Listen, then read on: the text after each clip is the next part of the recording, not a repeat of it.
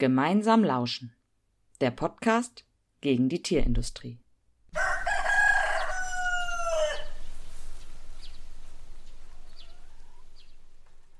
Hallo zusammen. Ihr hört Gemeinsam lauschen, den Podcast des Bündnisses Gemeinsam gegen die Tierindustrie. Mein Name ist Titus. Hallo, ich bin Franziska. Und wir sind Teil des Bündnisses. Wir sind ein breiter Zusammenschluss von Menschen aus verschiedenen Bewegungen, vor allem aus den Bereichen Tierrecht und Tierbefreiung sowie Klimagerechtigkeit. In der heutigen Folge wird es um Repressionen gegen AktivistInnen durch Konzerne gehen. Dafür schauen wir uns zunächst den Begriff Repression an, schauen, wie er definiert, was verstehen wir darunter und einige Beispiele dazu. Anschließend hört ihr ein Interview mit Expertinnen zum Thema, sowohl von betroffenen Seite als auch von juristisch unterstützender Seite. Zum Schluss bewerten wir den Stellenwert von Repression nochmal für den Aktivismus und versuchen uns in einem Ausblick. Beginnen wir mit der Definition. Was ist eigentlich diese Repression?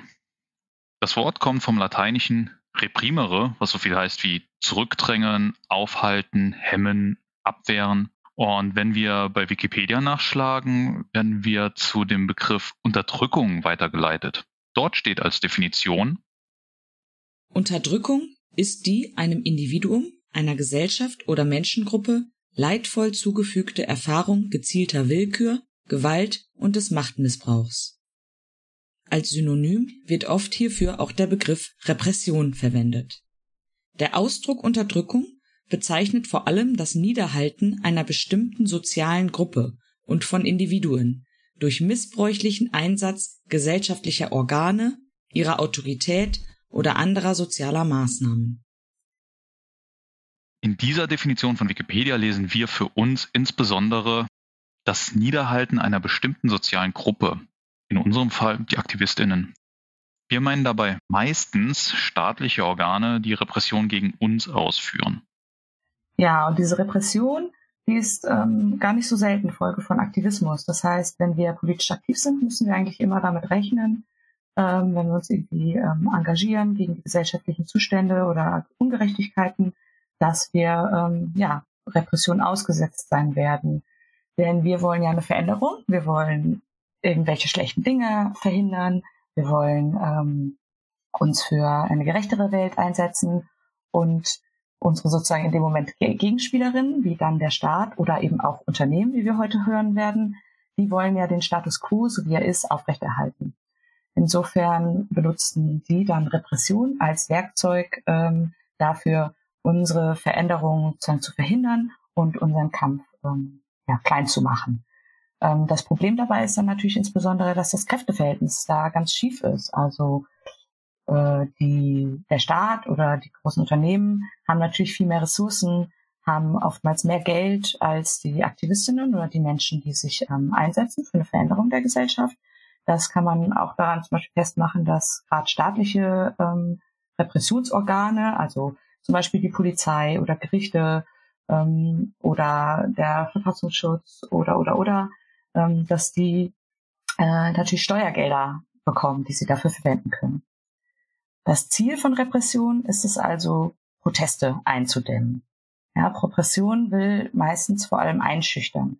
Das sieht man zum Beispiel daran, dass ähm, oftmals ganz überzogene Urteile ähm, gefällt werden bei Gerichtsprozessen und die sollen dann eben der Abschreckung dienen oder sollen ähm, äh, genau andere davon abhalten, eben auch aktiv zu werden.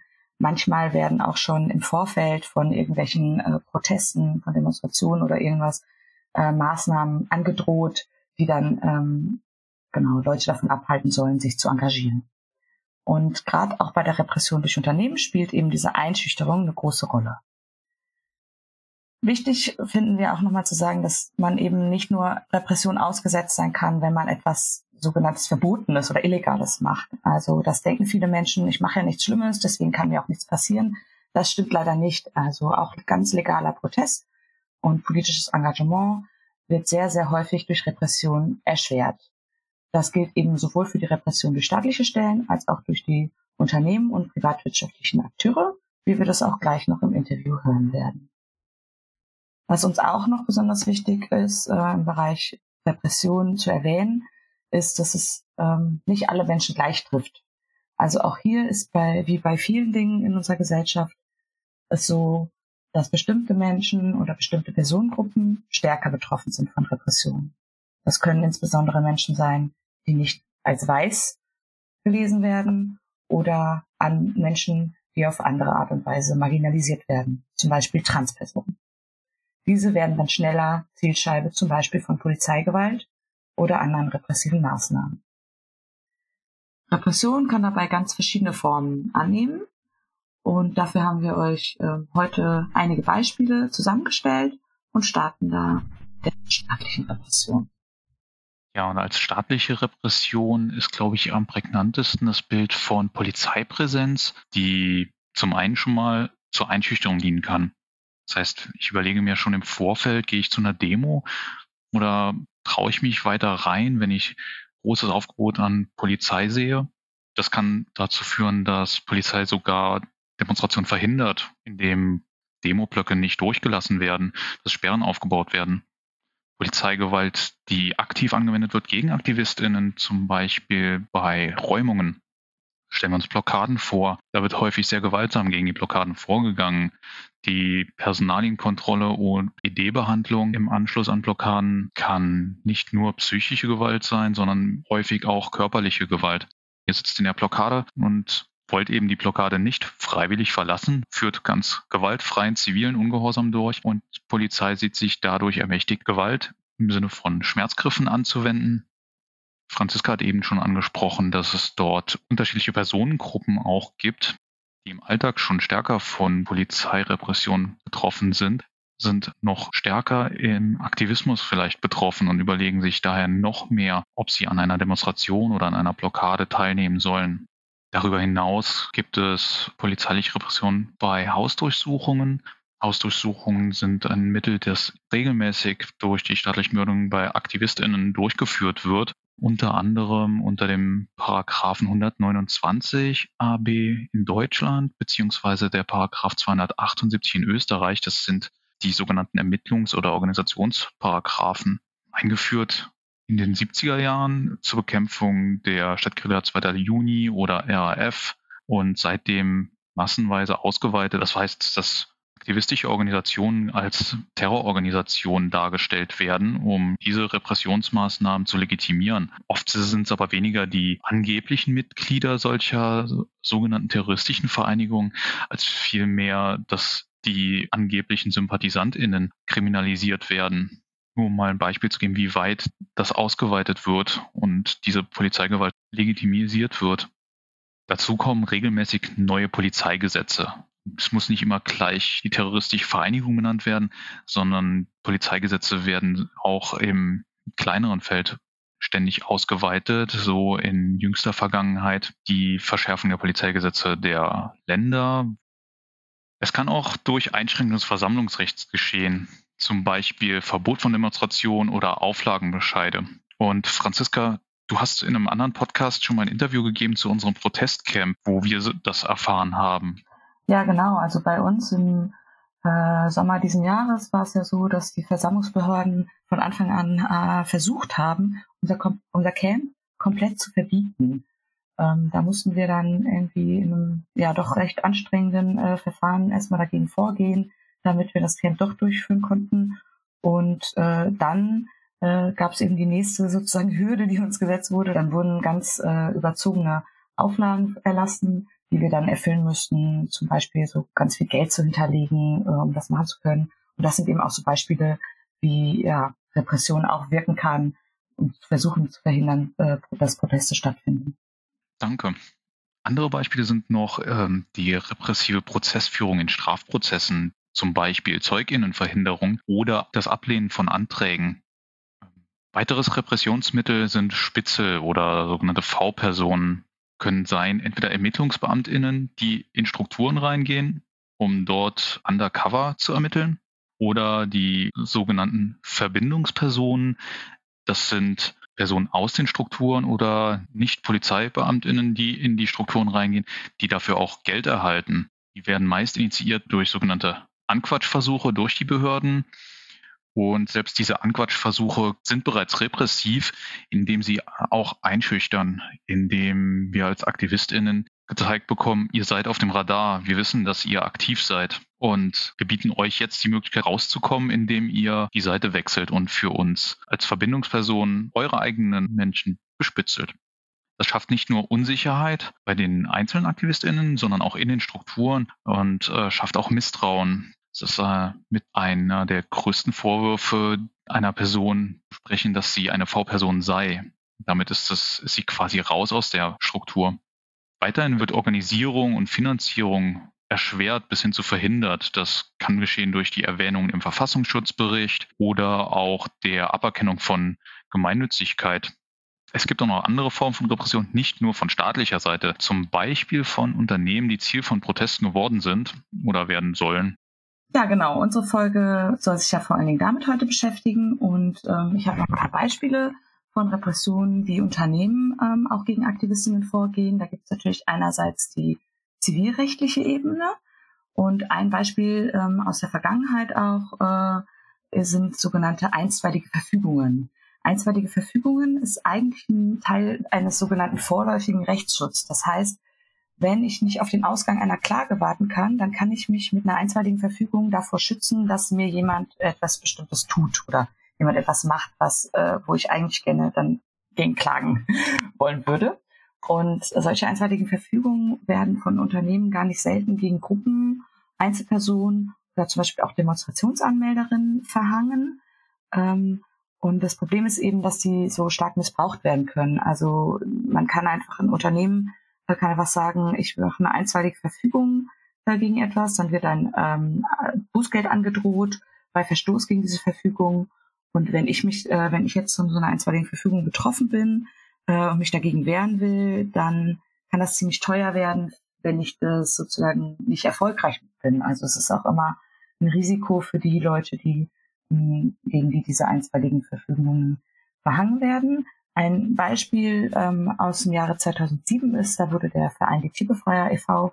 mit einer einstweiligen Verfügung ähm, ja, belästigt, sage ich mal. Ähm, die durften nicht über direkte Aktionen oder zivilen Ungehorsam im Rahmen von Protesten gegen Escada berichten. Escada ist ein Modeunternehmen, das damals Pelz verkauft hat und die haben diese einstweilige Verfügung äh, durchgekriegt und dadurch quasi die Pressefreiheit de facto eingeschränkt oder sogar außer Kraft gesetzt, indem sie eben äh, diese einstweilige Verfügung vor Gericht durchgedrückt haben. Das äh, Interessante bei diesen Sachen ist, dass es eben auch so spezialisierte Anwaltskanzleien gibt, auch der Industrie, also von zum Beispiel der Tierindustrie, die sich genau mit solchen ähm, Rechtsmitteln auskennen. Ähm, die tauchen dann auch immer wieder auf, so gleiche Anwälte und Anwältinnen bei verschiedenen Unternehmen der Tierindustrie und die suchen sich dann auch, wenn das möglich ist, auch noch äh, wohlgesonnene Gerichtsstandorte aus, die solche äh, Verfügungen zum Beispiel eher durchwinken als andere. Also auch sowas kann einem passieren. Äh, ein anderes zivilrechtliches Mittel, was von dem vielleicht viele schon gehört haben, gerade auch im Bereich der Klimagerechtigkeitsbewegung, sind äh, die sogenannten Unterlassensklagen. Ähm, das bedeutet, dass Unternehmen äh, Aktivistinnen auffordern, eine äh, Unterlassenserklärung zu unterschreiben. Also die müssen dann unterschreiben, ganz bestimmte Dinge in Zukunft nicht mehr zu tun. Und ähm, wenn die Aktivistinnen das dann nicht unterschreiben, dann wird das vor Gericht äh, teilweise eingeklagt. Ähm, diese Unterlassensklagen haben zum Beispiel ähm, RWE, der große Energiekonzern, oder auch Tönnies, äh, der Fleischkonzern, auch schon ähm, angewandt. Und dazu hört ihr auch gleich im Interview noch ein bisschen mehr. Äh, zusätzlich zu diesen ähm, Unterlassensklagen gibt es aber auch ähm, Schadensersatzklagen. Das ist dann, wenn schon ein Protest stattgefunden hat und das Unternehmen äh, sagt so, für den ähm, Ausfall meiner Produktion oder für das, was mir da passiert ist, möchte ich jetzt einen Schadensersatz haben. Und auch die ähm, kommen gleich nach meinem Interview vor. Und auch das ist ein ziemlich heftiges Instrument, äh, gegen Aktivistinnen vorzugehen. Unternehmen können aber nicht nur durch Zivilrecht, sondern auch durch die Zusammenarbeit mit diesen staatlichen Stellen Repression ausüben. Ähm, da zum Beispiel auch das Versammlungsrecht ähm, bemühen. Also es gab auch schon Fälle in der Vergangenheit, wo die Unternehmen äh, auf die Versammlungsbehörden zugegangen sind, gesagt haben, hey, diese Demonstrationen, die stören uns, die bauen dann so ein Bedrohungsszenario auf, dass das irgendwie eine Gefahr für die öffentliche Ordnung ist oder So und ähm, die genau setzen dann ihre wirtschaftlichen Interessen sozusagen ein, um die Versammlungsfreiheit eigentlich ähm, auszuhebeln. Und ähm, das hat dann teilweise auch Erfolg bei den Versammlungsbehörden. Und da muss man sich dann auch wieder gegen wehren. Das sind dann wieder anstrengende Prozesse, die man führen muss, etc. pp. Ein anderes Beispiel für Repression von Unternehmen ist auch der Versuch, Ressourcen von sozialen Bewegungen zu schwächen. Also zum Beispiel wird dann den Aktivistinnen untersagt, bestimmte sogenannte geschützte Begriffe zu verwenden oder wenn man zum Beispiel auf Publikationen ein Logo von einer Firma verwendet oder das auch verändert oder so, dass da dann vermeintlich auf Markenrecht verwiesen wird und damit so ähm, den äh, Aktivistinnen quasi der Protest schwerer gemacht wird.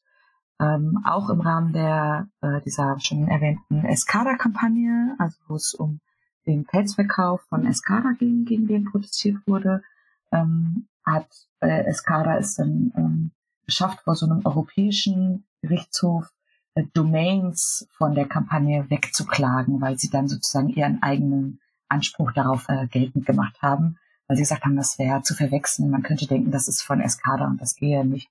So, das sind alles so Beispiele, wo die Ressourcen von Aktivistinnen genau weggenommen werden oder ähm, ja, der Protest auch noch erschwert wird. Und auch ähm, Unternehmen schleusen Menschen ein.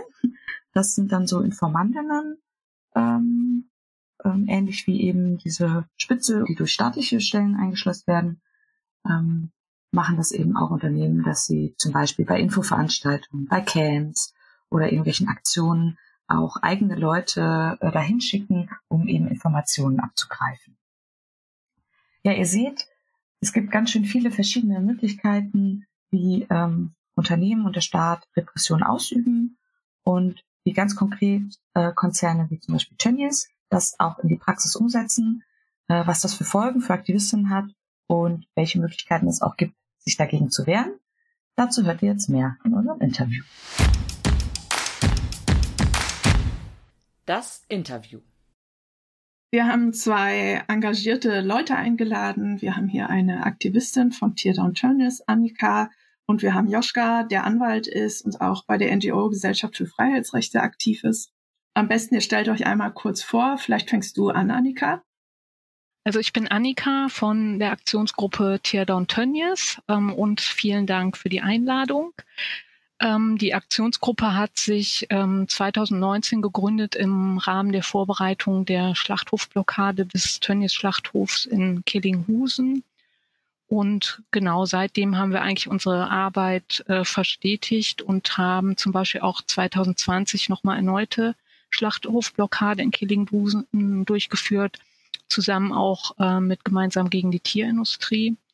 Und äh, im Moment ist natürlich ein Schwerpunkt auch der Arbeit der Gruppe äh, die Begleitung der zivilrechtlichen Verfahren, von denen einige Aktivistinnen von der Schlachthofblockade aus 2019 betroffen sind. Ja, und du, Joschka, sag doch auch mal ein paar Worte zu dir. Ähm, hallo, danke für die Einladung erstmal. Mein Name ist Joschka und ich bin Rechtsanwalt und arbeite bei der Gesellschaft für Freiheitsrechte. Die Gesellschaft für Freiheitsrechte ist ein gemeinnütziger, spendenfinanzierter Verein mit Sitz in Berlin und wir setzen uns mit rechtlichen Mitteln für die Durchsetzung der Grund- und Menschenrechte ein. Das heißt, wir führen strategische Gerichtsverfahren, wir ähm, erheben Verfassungsbeschwerden gegen verfassungswidrige Gesetze und wir bringen uns ähm, mit rechtlichen Argumenten in gesellschaftliche Debatten ein. Ich koordiniere bei der Gesellschaft für Freiheitsrechte, also kurz GFF, unseren Arbeitsbereich Demokratie und zivilgesellschaftliches Engagement und ähm, befasse mich da sozusagen rechtlich vor allem mit so klassischen Freiheitsgrundrechten wie der Meinungsfreiheit, äh, der Versammlungsfreiheit oder der Pressefreiheit. Und ähm, im Übrigen arbeiten wir aber auch zu ähm, Themen von sozialer Teilhabe, Antidiskriminierung und digitalen Rechten. Alles klar, vielen Dank. Als ich dir, Joschka, das erste Mal eine Mail geschrieben habe, da hast du mir direkt eine Abkürzung geschickt, die ich bis dahin noch nicht kannte. Die Abkürzung lautet SLAPS. Was sind eigentlich SLAPS oder S-L-A-P-P? Ähm, also SLAP, das steht für Strategic Lawsuit Against Public Participation, also strategische Gerichtsverfahren gegen Öffentlichkeitsbeteiligung. Und das bezeichnet sozusagen eine Strategie von ähm, vor allem von marktmächtigen Unternehmen oder wohlhabenden Individuen oder auch staatlichen Akteurinnen, ähm, gezielt gegen äh, zivilgesellschaftliche Akteurinnen, also NGOs oder Aktivistinnen, zu klagen, um mit diesen Klagen bestimmte Meinungen aus dem öffentlichen Diskurs zu drängen. Also bei diesen Slaps steht sozusagen dann nicht der Erfolg im Gerichtsverfahren im Vordergrund, sondern vor allem die Einschüchterung. Okay. Und in welchen Bereichen werden solche Slaps besonders oft angewendet? Also Slaps gibt es tatsächlich in fast, also in ganz vielen Rechtsbereichen. Also das, ähm, der Strauß der Slaps, der ist genauso bunt wie das zivilgesellschaftliche Engagement. Ähm, so jetzt gerade kommen, kommen häufig Aktivistinnen aus der Klimagerechtigkeitsbewegung zu uns. Ähm, da gibt es vor allem ähm, RWE als sehr klagefreudiges Unternehmen, aber auch, also Tierschutzaktivistinnen sind auch häufiger betroffen. Also haben wir jetzt ja auch Annika hier ähm, von Tierdown Tönnies, aber es gab im letzten Fall zum Beispiel im letzten Jahr in der EU auch mehrere Fälle ähm, in anderen europäischen Ländern, zum Beispiel in Spanien ähm, oder in der Schweiz. Und ähm, Slaps richten sich sozusagen gegen, gegen jede mögliche Form von Engagement, zum Beispiel gegen, gegen legitime Versammlungen, gegen legitime Meinungsäußerungen, gegen das Verteilen von Flyern und so weiter sozusagen. Also überall, wo Unternehmen kritisiert werden, versuchen die sich zum Teil mit Slaps, also mit Klagen dagegen zu wehren. Genau, wir haben ja eben schon gehört, es gibt gerade so ein Verfahren durch ein großes Konzern und zwar richtet sich das gegen die AktivistInnen von Teardown Tönnies. Ähm, und ich dachte, vielleicht fangen wir mal von vorne an. Du hast ja schon erwähnt, Annika, ihr habt einen Schlachthof besetzt. Warum habt ihr das eigentlich gemacht und was wolltet ihr damit erreichen? Ähm, genau, also wir haben im Oktober 2019 haben wir in Killinghusen den Tönnies-Schlachthof blockiert, in dem Menschen äh, oben auf dem Dach waren und sich da teilweise auch mit Lock-ons festgemacht hatten und wir die Laderampen auch äh, blockiert haben und da auch diverse Menschen ähm, festgekettet waren. Ähm, also unser Ziel der Aktion war, äh, Aufmerksamkeit dafür zu schaffen für die Missstände in der Fleischindustrie, die Ausbeutung dort von den äh, Arbeitnehmerinnen, von den Tieren, ähm, die unwürdigen Arbeitsbedingungen, die ja einfach in der Fleischindustrie sehr verbreitet sind und auch die fatalen Auswirkungen, die die Tierproduktion auf Umwelt und Klima hat. Ähm, genau, den Schlachthof hatten wir ausgewählt, weil er zur Firma Tönnies gehört und eigentlich die Firma Tönnies ähm, sehr für eine Verkörperung dieser ganzen Missstände steht und dass in Norddeutschland auch der größte Schweineschlachthof ähm, ist für ganz Norddeutschland. Da, da werden täglich bis zu 6000 Schweine geschlachtet. Und mit der Besetzung ähm, wollten wir einfach den regulären Schlachtbetrieb verhindern. Das ist uns auch gelungen für äh, 14 Stunden, dass da wirklich mal alles stillstand und gleichzeitig darüber äh, eine öffentlichkeitswirksame Aktion auf die Beine stellen. Und was ist dann nach dieser Aktion passiert? Nach der Aktion ähm, ist sozusagen war erstmal ein bisschen Ruhe. Dann im Sommer 2020 haben dann die ersten Aktivistinnen äh, Post erhalten von der Kanzlei Eversheets and Sutherland, äh, die Tönnies vertritt. In den Briefen ähm, wurde mit einer Zahlungsfrist von uns äh, ein Schadensersatz in Höhe von 40.000 Euro gefordert. Ähm, diese 40.000 Euro sollen entstanden sein. Zum einen, also durch die Blockade, dass dem Unternehmen Gewinn entgangen ist und ähm, Folgekosten durch die Blockade entstanden wären bei Zulieferern, Wartezeiten von Amtsveterinären und so weiter. Diese Zahlungsfrist haben wir verstreichen lassen. Danach ähm, hat Tönnies dann Klage erhoben bei äh, den Gerichten, um diesen Schadensersatz gerichtlich durchzusetzen. Dabei hat Tönnies äh, den Schadensersatz selber auf 17.000 Euro reduziert, weil sie den entgangenen Gewinn nicht mehr eingefordert haben. Das wird zum einen daran gelegen haben, dass entgangener Gewinn juristisch sehr schwierig durchzusetzen ist, aber auch, ähm, dass Tönnies äh, die Bilanzen nicht offenlegen wollte. Das wäre für äh, Nachweis des entgangenen Gewinns äh, erforderlich gewesen. Also wurden jetzt nur noch die Schäden Dritter eingefordert Und Tönnies hat aber in dem Verfahren dann auch direkt ähm, die Klage um eine Unterlassensforderung ähm, erweitert und fordert von uns, äh, dass es also uns untersagt werden soll, das Betriebsgelände zu betreten, aber auch ähm, auf der Zufahrt sich aufzuhalten oder diese zu blockieren oder andere Menschen aufzufordern oder dabei zu unterstützen, dies zu tun. Ah, okay, da habe ich dann noch eine Frage. Leute dabei zu unterstützen kann ja sehr weit gefasst sein. Also ist irgendwie klar, was damit gemeint ist, welche Unterstützung, also was schon als Unterstützung zählt? Hm, genau, also das ist äh, wirklich so weit gefasst, dass man da im Prinzip alles drunter äh, verstehen kann. Ähm, bei den Gerichten ist diese Forderung auch nicht durchgegangen. Also es wäre natürlich ansonsten, wenn dieser Wortlaut durchgekommen wäre, natürlich, ähm, wenn man einen Aufruf schreibt, unterstützt oder an der Vorbereitung der Aktion mitwirkt oder dort den äh, EA macht oder was auch immer, äh, wäre das natürlich als Unterstützung äh, wertbar gewesen. Ah ja, okay. Du hast ja gerade gehört, was Joschka zum Thema Slaps gesagt hat. Würdest du sagen, bei diesem Verfahren handelt es sich auch um so ein Slap? Ähm, ja, würde ich auf jeden Fall sagen, weil es auch ähm, sehr deutlich war jetzt im Verlauf des Verfahrens. Natürlich geht es Tönnies nicht um diese 17.000 Euro. Das ist irgendwie für die äh, kein großer Betrag. Für uns äh, Einzelne sieht es natürlich äh, ganz anders aus und es ist, hat natürlich wirklich äh, eine andere abschreckende Wirkung, ob ich ein Strafverfahren nach einer Blockade habe, ähm, wo sozusagen ich ziemlich überschaubar habe, was da passieren kann, oder mir eine Schadensersatzforderung von 17 oder 40.000 Euro droht.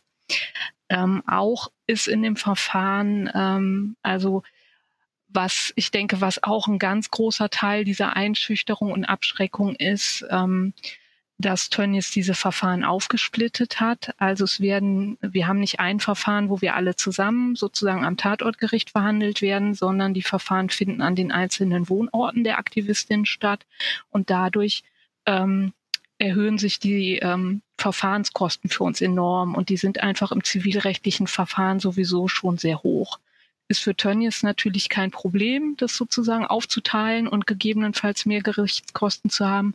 Für uns hat das schon einen Unterschied gemacht. Also man kann jetzt äh, bei diesem Streitwert kann man davon ausgehen, äh, wären äh, 5000 Euro pro Verfahren. Wir haben zehn Verfahren, also das kann man sich leicht zusammenrechnen, was sozusagen an Kosten für uns entstehen.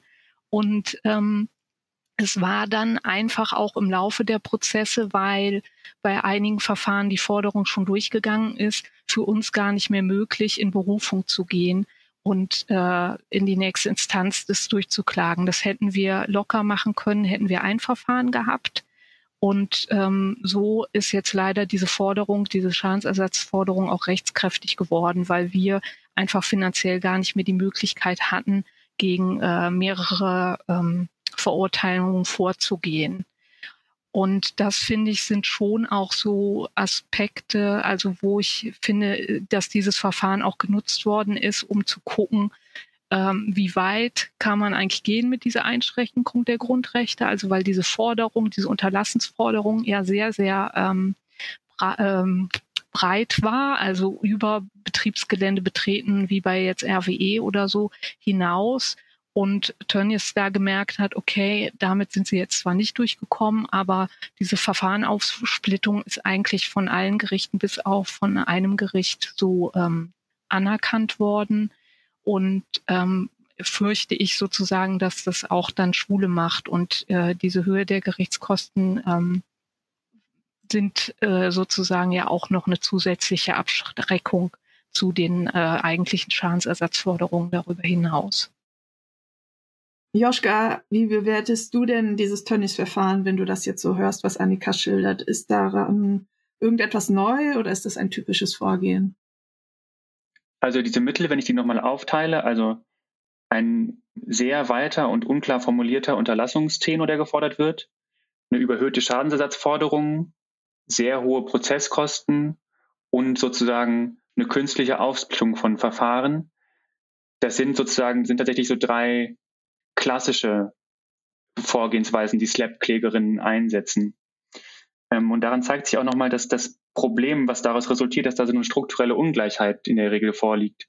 Wir haben eben auf der einen Seite Tönnies, den finanzstarken Konzern, für den sind die Risiken so einer gerichtlichen Auseinandersetzung sehr gering. Also sie haben sozusagen die Verfahrenskosten und dabei hört es auf. Und auf der anderen Seite stehen eben hier irgendwie Individuen, ähm, für die die Verfahrenskosten alleine eine enorme Belastung sind und bei denen im Hintergrund eben noch die, die, die drohende sehr hohe Schadensersatzzahlung mitschwingt. Und das ist, wie Annika sagt, auch aus, aus grundrechtlicher Sicht total problematisch. Also zum Beispiel diese weite Unterlassungserklärung. Ähm, damit müssten die Aktivistinnen, die betroffen sind, ja quasi, wenn sie das dann einräumen würden, sozusagen lebenslang auf ihr Recht verzichten, beispielsweise in der, also vor der, vor der Einfahrt eines Betriebs von Tönnies, also auf öffentlichem Gelände zu demonstrieren, also ihre Versammlungsfreiheit auszuüben. Ähm, das Gleiche gilt beispielsweise bei den Kosten für das Recht auf faires Verfahren. Sozusagen auch, auch effektiver gerichtlicher Rechtsschutz ist ja ein, ein grundrechtlich geschütztes Recht. Und sobald aber ähm, mit jedem Verfahren die komplette finanzielle Überforderung droht, ist dieses Recht auch in Gefahr. Also bei so einem Verfahren vor dem Landgericht mit einer Schadensersatzforderung von über 5000 Euro müssen die Aktivistinnen auch jeweils eine Anwältin oder einen Anwalt mandatieren. Da kommen Kosten auf sie zu und schon das ist für viele ähm, Menschen eine zu große Hürde, um sich da effektiv zu verteidigen. Wir haben ja in den letzten Jahren gesehen, dass diese Klima-, Umwelt- und Tierrechtsbewegungen, aber auch andere äh, Gerechtigkeitsbewegungen stark gewachsen sind. Und die Formen des Protests reichen ja von mündlicher Kritik bis hin zu Blockaden und zivilem Ungehorsam. Glaubst du, Joschka, dass solche Slabs dann weiter zunehmen werden? Ja, ich glaube, dass Slabs zunehmen werden, auch weil, glaube ich, viele ähm, der Slabklägerinnen in Europa das gerade erst oder in den letzten Jahren erkannt haben, das, das sozusagen als Mittel einzusetzen. Also sozusagen der ähm, einer stärkeren also Klima-, Umwelt-, Tierschutzbewegungen steht sozusagen auch Unternehmen gegenüber, die davon selbstbewusster Gebrauch machen werden. Es gab, glaube ich, eine Studie von Greenpeace vom letzten Jahr, die hat gezeigt, dass äh, in den letzten drei Jahren hat sich die Anzahl von Klagen, die man als Slaps ähm, einordnen kann, ungefähr verdreifacht hat. Also ähm, ich glaube sozusagen, dass auch dann solche Fälle wie hier der Tönnies-Fall dann einfach Schule machen. Also wenn Sie sehen sozusagen, damit, damit ähm, kommen wir einmal durch. Die Gerichte erkennen das sozusagen prima facie nicht als, als Rechtsmissbrauch ähm, dann werden die das in Zukunft auch weitermachen. Und wie du sagst sozusagen, wenn jetzt auch Aktionen zivilen Ungehorsams irgendwie vermehrt durchgeführt werden, dann wird es auch vermehrt zu Slaps kommen, ist meine ähm, Vermutung. Mhm. Äh, du hast mir so ein paar Artikel damals geschickt, wo ähm, so Bemühungen geschildert werden, auf der EU-Ebene das zu unterbinden. Also ohne da jetzt zu sehr ins Detail zu gehen, vielleicht kannst du zu diesen Bemühungen auch noch mal ein paar Worte sagen. Ja, gerne. Also es ist im Prinzip auch schon jetzt so, dass, dass Aktivistinnen gegenüber Slabs ja nicht völlig schutzlos sind. Also äh, wer die Zeit hat und es sich leisten kann oder finanzielle Unterstützung bekommt, kann sozusagen gegen so eine Entscheidung dann die Rechtsmittel einlegen. Das hieß dann sozusagen Berufung, Revision, Verfassungsbeschwerde und als letztes Rechtsmittel steht auch immer noch eine Beschwerde zum Europäischen Gerichtshof für Menschenrechte offen. Und der hat auch in, in einigen Verfahren in den letzten Jahren ähm, zugunsten der betroffenen Aktivistinnen entschieden. Das Problem ist nur, dass das halt jahrelang dauert. Es ist mit sehr hohen Kosten verbunden und damit haben die Slap-Klägerinnen ihr Ziel in der Regel längst erreicht, weil damit schüchtert man die meisten eh so sehr ein, dass sie dann gar nicht mehr auf die Idee kommen, irgendwie so jahrelang um Rechtsschutz nachzusuchen. Und das Problem ist jetzt bei der EU, also bei der Kommission und dem Europäischen Parlament, so ein bisschen mehr auf die Tagesordnung gerückt. Und die Kommission hat jetzt angekündigt, im Rahmen ihres äh, Aktionsplans für Demokratie so ein Instrument, ein europaweites vorzustellen, was einen besseren Umgang mit Slaps ermöglichen soll. Und dazu läuft derzeit eine Konsultation der Kommission. Da kann sich die Zivilgesellschaft und jeder Mensch, der es will, auch Unternehmen könnten sich da einbringen und sozusagen ihre Ansicht auf die Slabs schildern. Und das Europaparlament hat auch eine Resolution zu Slabs angenommen, in dem sie genau das fordert, also ein Instrument zur Eindämmung von Slabs. Und die sind da schon ein bisschen konkreter geworden. Und da sind auch einige ganz gute Forderungen dabei. Also die ähm, laufen dann beispielsweise darauf hinaus, dass die Mitgliedstaaten Instrumente schaffen sollen, die es den Gerichten ermöglichen, Slap-Klagen frühzeitig abzuwenden dass es für Slap-Klägerinnen auch Strafen gibt, also keine Strafen, sondern Ordnungsgelder gibt, sozusagen, dass es da auch eine gewisse, eine höhere Abschreckung gibt, ähm, dass es kostendeckende Prozesshilfe geben muss, auch Prozesskostenhilfe geben muss, auch bei zivilrechtlichen Klagen, also Schadensersatz und Unterlassung, so wie hier, und noch weitere Forderungen. Das Ganze ist aber sozusagen jetzt erst in einem ganz frühen Stadium der Gesetzgebung und man kann davon ausgehen, dass so ein Gesetzgebungsprozess auf EU-Ebene, der wird mehrere Jahre dauern. Ähm, es wird da den typischen, den Lobby-Effekt in Brüssel wird es auch geben. Das heißt, sobald da irgendein Gesetzgebungsakt richtig auf der Tagesordnung ist, werden auch alle Unternehmen, die in Brüssel vertreten sind, und das sind alle, alles daran setzen, da Einfluss zu nehmen auf Parlamentarierinnen, ähm, Ministerinnen, Abgeordnete und so weiter. Das heißt sozusagen, bis, bis, bis das abgeschlossen ist, und das ist ein höchst ungewisser Prozess, sind die Aktivistinnen weiterhin ziemlich vulnerabel gegenüber solchen Slaps. Dann habe ich noch eine Frage an dich, Annika. Also wir haben ja gerade schon von Joschka gehört, dass diese Verfahren oder diese Klagen zunehmen. Und auch Tönnies scheint ja gegen andere KritikerInnen ebenfalls mit solchen Schadensersatz- und Unterlassungsforderungen vorgegangen zu sein. Sind dir diese anderen Fälle bekannt? Und hattet ihr als Gruppe, also als Tierda und Tönnies, Kontakt vielleicht zu Gruppen, die ähnliche Erfahrungen gemacht haben? Hm, also ähm, Tönnies ähm, hat vor allen Dingen äh, versucht, mit Unterlassensforderungen ähm, Kritikerinnen einzuschüchten, ähm, sowohl von der Aktion gegen Arbeitsunrecht als auch äh, von der Gewerkschaft Linken Hamburg. Mit denen äh, waren wir auch im Kontakt und Austausch. Genau, und ähm, ansonsten ist einfach ja auch RWE ein Player, der dafür bekannt ist, mit Unterlassensforderungen und Schadensersatzklagen vorzugehen.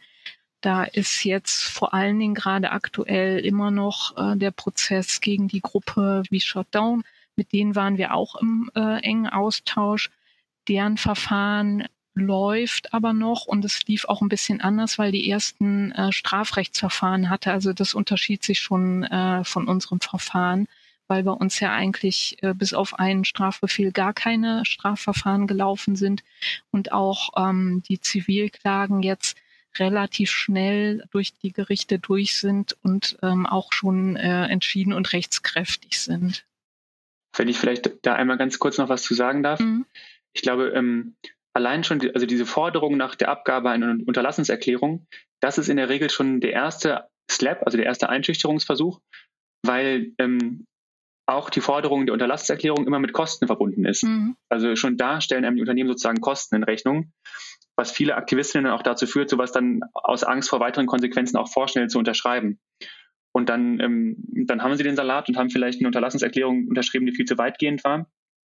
Und, und in der Folge ähm, schrecken die Unternehmen dann auch nicht davor zurück, also auch auf Grundlage dieser Unterlassungserklärungen, die dann in der Regel viel zu weit sind, gegen die Aktivistinnen vorzugehen. Also gerade bei RWE gab es auch einen Fall, da hatten ähm, mehrere, also hatte RWE mehrere hundert Aktivistinnen angeschrieben nach, nach einer Demonstration auf einem Betriebsgelände von RWE, aber sozusagen im Tagebau.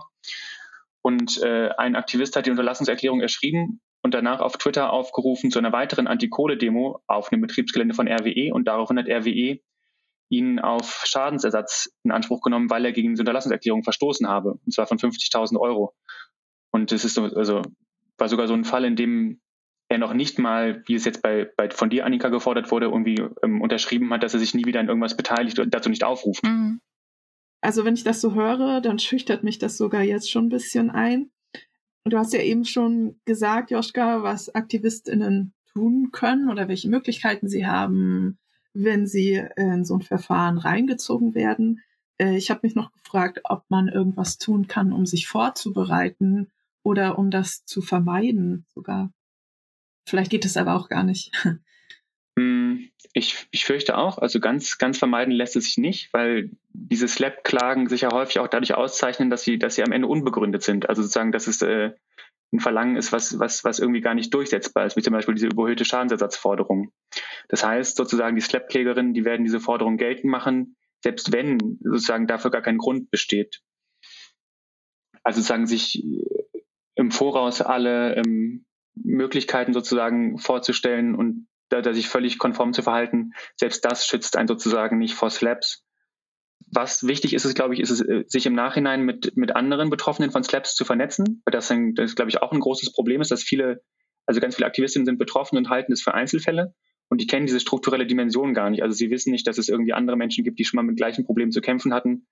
Ähm, und die könnten zum Beispiel jetzt ja auch ganz viel davon profitieren, wenn Sie zum Beispiel von dem Theodor Antonius Fall, wenn Sie da gesehen haben, dass ein Gericht einmal eine Klage als missbräuchlich abgewiesen hat, immerhin, weil dieses Verfahren künstlich aufgesplittet wurde. Okay, das ähm, ist sozusagen schon mal der erste Hoffnungsschimmer, vernetzt, äh, sich vernetzen und vernetzt bleiben. Ich dachte, wir sollten auch noch ein, paar mehr optimistische Dinge vielleicht besprechen. Genau. Also gab es denn in der Vergangenheit schon mal Erfolge gegen Repression durch Unternehmen oder gegen solche Slabs und wie wurden diese erreicht? Vielleicht kannst du mal von irgendeinem Beispiel erzählen.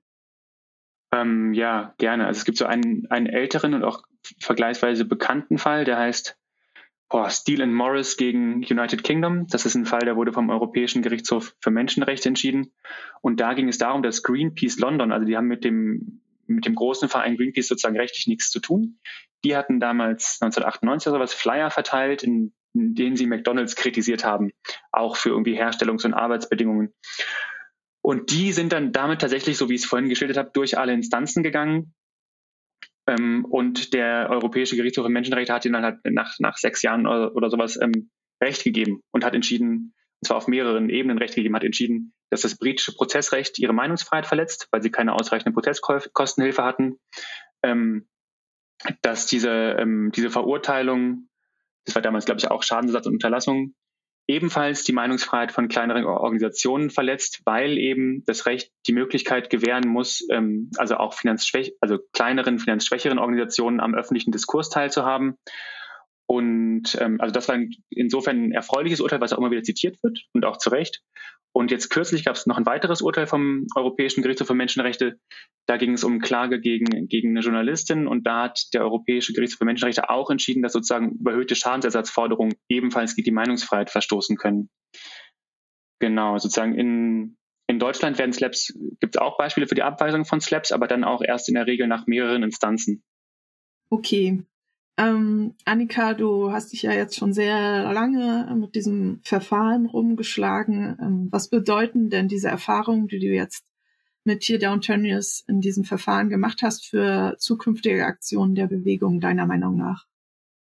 Also ich denke, dass es auf jeden Fall notwendig ist, sich stärker äh, damit auseinanderzusetzen, dass Schadensersatzforderungen oder auch Unterlassenserklärungen auf einen zu kommen äh, können.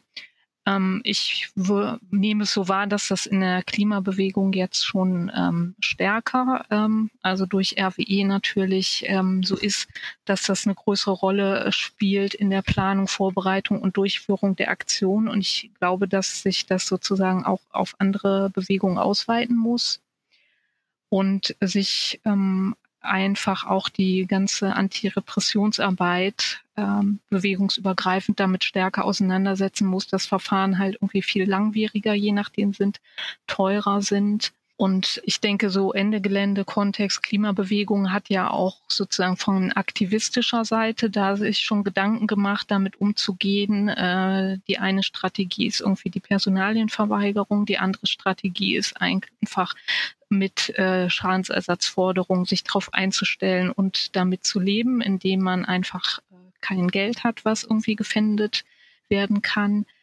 Also ich denke, es braucht zum einen sozusagen auch weitere aktivistische Konzepte, weil die auch nicht für alle Menschen ähm, gehbar sind, diese Wege. Und ähm, wir leider auch die Erfahrung machen mussten, dass mit der Personalien- und Identitätsverweigerung äh, das auch seine Grenzen hat. Also bei uns sind schon auch mehrere Personen im Nachhinein dann ermittelt worden ähm, über Fotos und die, das galt als ausreichend äh, für die Erkennung ähm, dieser Person. Und ähm, das andere ist, also ich denke, das ist einfach äh, wichtig äh, klar zu machen, das ist jetzt kein Thema, was einzelne Aktivistinnen oder Aktionsformen betrifft, sondern es ist einfach äh, ein gesamtgesellschaftliches Problem und es ist ein Problem für unsere Demokratie und alles, wenn diese Dinge sich weiter verbreiten und äh, von daher denke ich, muss man äh, das sozusagen diese Themen auch weiter in die Gesellschaft reintragen. Äh, das eine ist wahrscheinlich, dass man vielleicht äh, mit dann selber strategischen Verfahren, dass man sozusagen, weil es ist einfach ja auch nicht unendlich Geld da, irgendwie zu guckt, welche Fälle äh, begleitet man und trägt man so weit, dass man da eine andere Entscheidung hinbekommt. Aber das, denke ich, ist nicht ausreichend. Also es muss sozusagen auch von Einbeziehung mit anderen NGOs und so weiter und gesamtgesellschaftlich eigentlich gegen äh, dieses Agieren von Firmen vorgegangen Und genau, das, bevor ich es vergesse, das ist natürlich auch ein Thema, was uns bei der Gesellschaft für Freiheitsrechte auch ähm, umtreibt. Also wir bieten ja genau sozusagen auch diese Unterstützung an. Das heißt, wenn irgendwie Aktivistinnen betroffen sind, können die sich gerne an uns wenden und wir prüfen das sozusagen, ob wir das Verfahren mit denen gemeinsam führen können und finanziell unterstützen und rechtlich und dann auch Öffentlichkeitsarbeit für dieses Verfahren zu erzeugen, um sozusagen ähm, diesen Konflikt so ein bisschen aus, äh, auch aus dem Gerichtsverfahren hinaus, so wie Annika sagte, in die Gesellschaft zu tragen. Alles klar. Die Verfahren gegen Theodor Tönnies sind ja noch nicht zu Ende. Ähm, wenn man euch unterstützen will, Annika, was kann man da machen? Also ganz erfreulich ist, dass immer mehr Gruppen jetzt auch Soli-Aktionen äh, gestartet haben und ähm, die auch dann bei uns im Spendenkonto eingehen, weil ähm, es ist einfach so, diese Verfahren sind wahnsinnig teuer gewesen und sind es noch. Und äh, von daher sind wir weiterhin auf finanzielle Unterstützung angewiesen.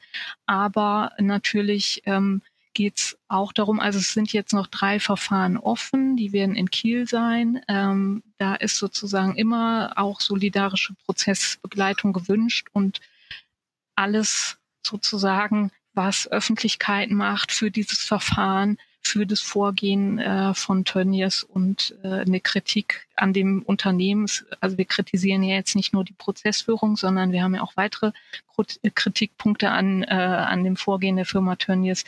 Äh, was das in die Öffentlichkeit bringt, äh, ist natürlich in unserem Sinne. Ja, dann vielleicht nochmal abschließend an dich, Joschka, und anschließend auch da an diese Unterstützungsfrage. Was können denn jetzt die verschiedenen Bewegungen tun gegen Slaps oder um Slaps zu skandalisieren. Also auch nicht nur die Leute, die selber betroffen sind, sondern auch andere Menschen jetzt irgendwie davon mitkriegen. Ähm, Vernetzung, das habe ich bereits gesagt. Und ansonsten auch, also ich weiß nicht, alle darauf aufmerksam machen. Ähm, Gerichte, Entscheidungsträgerinnen, ähm, Freunde und Freundinnen, sodass diese strukturelle Dimension von Slaps oder auch das Phänomen Slaps bekannter wird, weil erst wenn das sozusagen da ein gewisses Bewusstsein gibt, dann, dann wird es auch mehr Möglichkeiten geben, damit ähm, so umzugehen, dass es am Ende kein, nicht mehr zu einem großen Schaden kommt für die Aktivistinnen. Okay, Dankeschön. Ähm, haben wir noch irgendwas vergessen zu diesem Thema, was ja ziemlich komplex ist? Irgendwas, wovon du denkst, das müssen jetzt aber noch alle wissen? Ähm, ich denke nicht. Danke. Alles klar. Sehr gut. Ja, dann äh, bedanke ich mich sehr herzlich bei euch. Ich hoffe, in eurem Engagement und euren Kämpfen wird für euch alles gut ausgehen. Danke. Vielen Dank.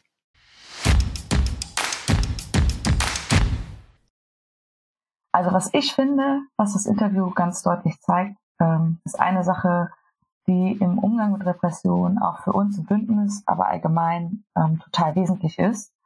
Und das ist nämlich, dass niemand allein gelassen werden darf.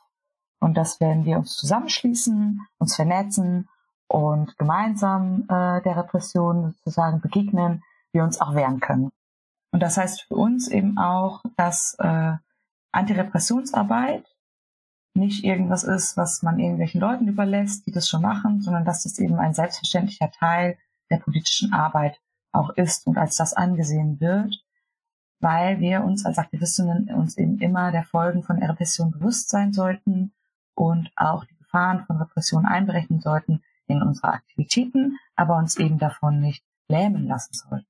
Das heißt, diesen Stellenwert von Repression an den ganzen Beispielen, die wir vorhin auch gehört haben, ähm, den sollte man nicht unterschätzen. Der ist da, es ist irgendwie, es gehört zum aktivistischen Alltag, wenn man sich engagiert für eine bessere Welt, für die Veränderung von Zuständen, ähm, die unhaltbar und untragbar sind. Ähm, aber wir sollten uns eben nicht davon einschüchtern lassen, ähm, sondern genau gemeinsam gegen äh, Repression vorgehen. Ähm, das Wichtigste ist sicherlich, gut informiert zu sein, gut vorbereitet auch in Aktivismus reinzugehen. Das kann passieren über Aktionstrainings, äh, wo man auch äh, übt, was passiert, ähm, wenn Repression einsetzt. Ähm, das kann passieren über Antirepressionsworkshops im Vorhinein von äh, größeren Aktionen oder auch ähm, im aktivistischen Alltag immer mal wieder äh, zu wissen, was sind meine Rechte, ähm, wie kann ich die auch durchsetzen, dafür auch Rechtshilfebroschüren zum Beispiel äh, zur Hand zu nehmen, sich anzugucken, durchzulesen, gemeinsam mit der Bezugsgruppe oder alleine für sich und sich eben auch gegebenenfalls im Vorhinein von Aktionen schon, ähm, wie im Interview gehört, äh, vor Repression zu schützen. In den Show Notes haben wir euch auch zum Beispiel die Broschüre von uns bekommt ihr nichts verlinkt, in der auch dazu noch ein paar Hintergrundinformationen zu finden sind. Wichtig ist es vor allen Dingen, Betroffene nicht allein zu lassen. Manchmal sind nur wenige Leute betroffen von Anzeigen, von Hausdurchsuchungen, von Verfahren. Aber gemeint sind wir eben alle. Es geht um unseren gemeinsamen Kampf und äh, insofern ist das Allerwichtigste da, solidarisch zu sein, ähm, gemeinsam sich auf die Prozesse vorzubereiten, äh, die Leute nicht allein ähm, mit den Briefen äh, zu lassen, natürlich die Leute nicht auf den Kosten sitzen zu lassen, sondern ähm, das gemeinsam aufzufangen. Und für sowas ist es total super, dass es so Organisationen wie die ähm, Gesellschaft für Freiheitsrechte gibt. Aber es gibt auch zahlreiche andere Strukturen und Organisationen, die sich mit dem Thema beschäftigen und die ganz wichtige Arbeit in dieser Hinsicht leisten und die man auch kennen sollte als Aktivistin. Ja, ganz vorne am bekanntesten ist dazu wahrscheinlich die Rote Hilfe. Die ist in Deutschland die wohl größte und bekannteste Solidaritätsorganisation für politisch Verfolgte aus dem linken Spektrum. Und ähm, die unterstützt bei Prozessvorbereitung, begleitet Prozesse, organisiert Soli-Veranstaltungen, versucht auch finanziell zu unterstützen. Außerdem hält sie Kontakt zu politisch Gefangenen. Das heißt, organisiert Briefe schreiben an Inhaftierte und Franziska hatte eben angesprochen, Informationsflyer von der Roten Hilfe gibt es ganz viele dazu. Zum Beispiel Infos zu Anquatschversuchen, eigene Flyer zur Hausdurchsuchung, Aussageverweigerung, Beugehaft. Also schaut ruhig mal auf der Roten Hilfe-Seite vorbei, ladet euch die Flyer runter, überlegt, ob ihr nicht Mitglied werdet. Insbesondere für Aktivistinnen aus der Tierrechts- und Tierbefreiungsbewegung gibt es den Verein Die Tierbefreier e.V. Die unterstützen AktivistInnen, ähm, sofern bei der politischen Betätigung im Sinne des Vereins gehandelt wurde. Der Verein hat dafür ein eigenes Rechtshilfekonto und macht auch regelmäßig Werbung unter der Aktion 3 Euro helfen. Unter dem Motto, wenn 100 Personen jeden Monat 3 Euro auf das Rechtshilfekonto einzahlen, stehen im Monat mindestens 300 Euro zur Verfügung, die in sinnvolle Unterstützung fließen können. Und drei Euro sind nicht viel, tun nicht weh. Die meisten Menschen können sich die leisten. Und in den Shownotes findet ihr auch dazu den Link.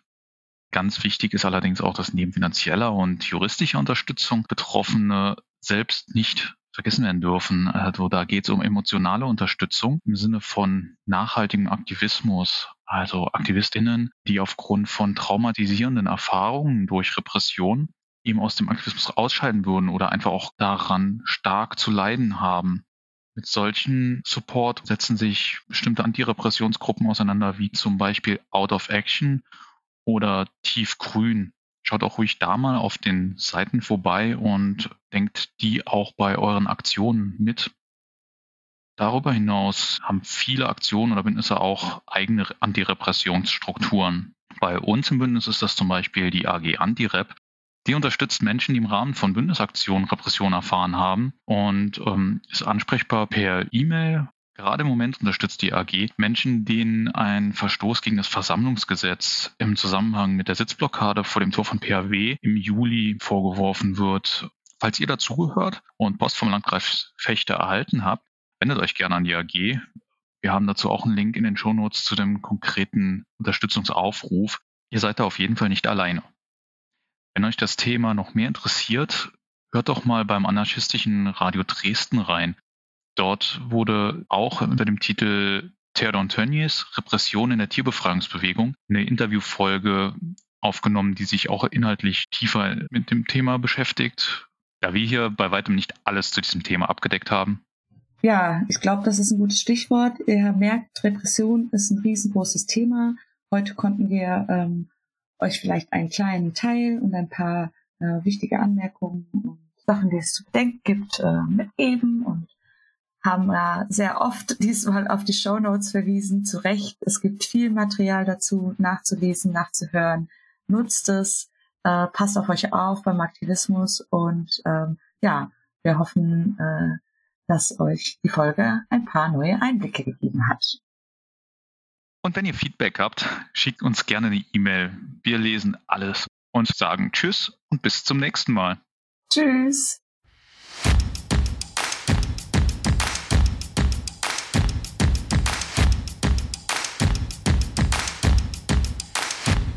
Gemeinsam lauschen. Der Podcast gegen die Tierindustrie.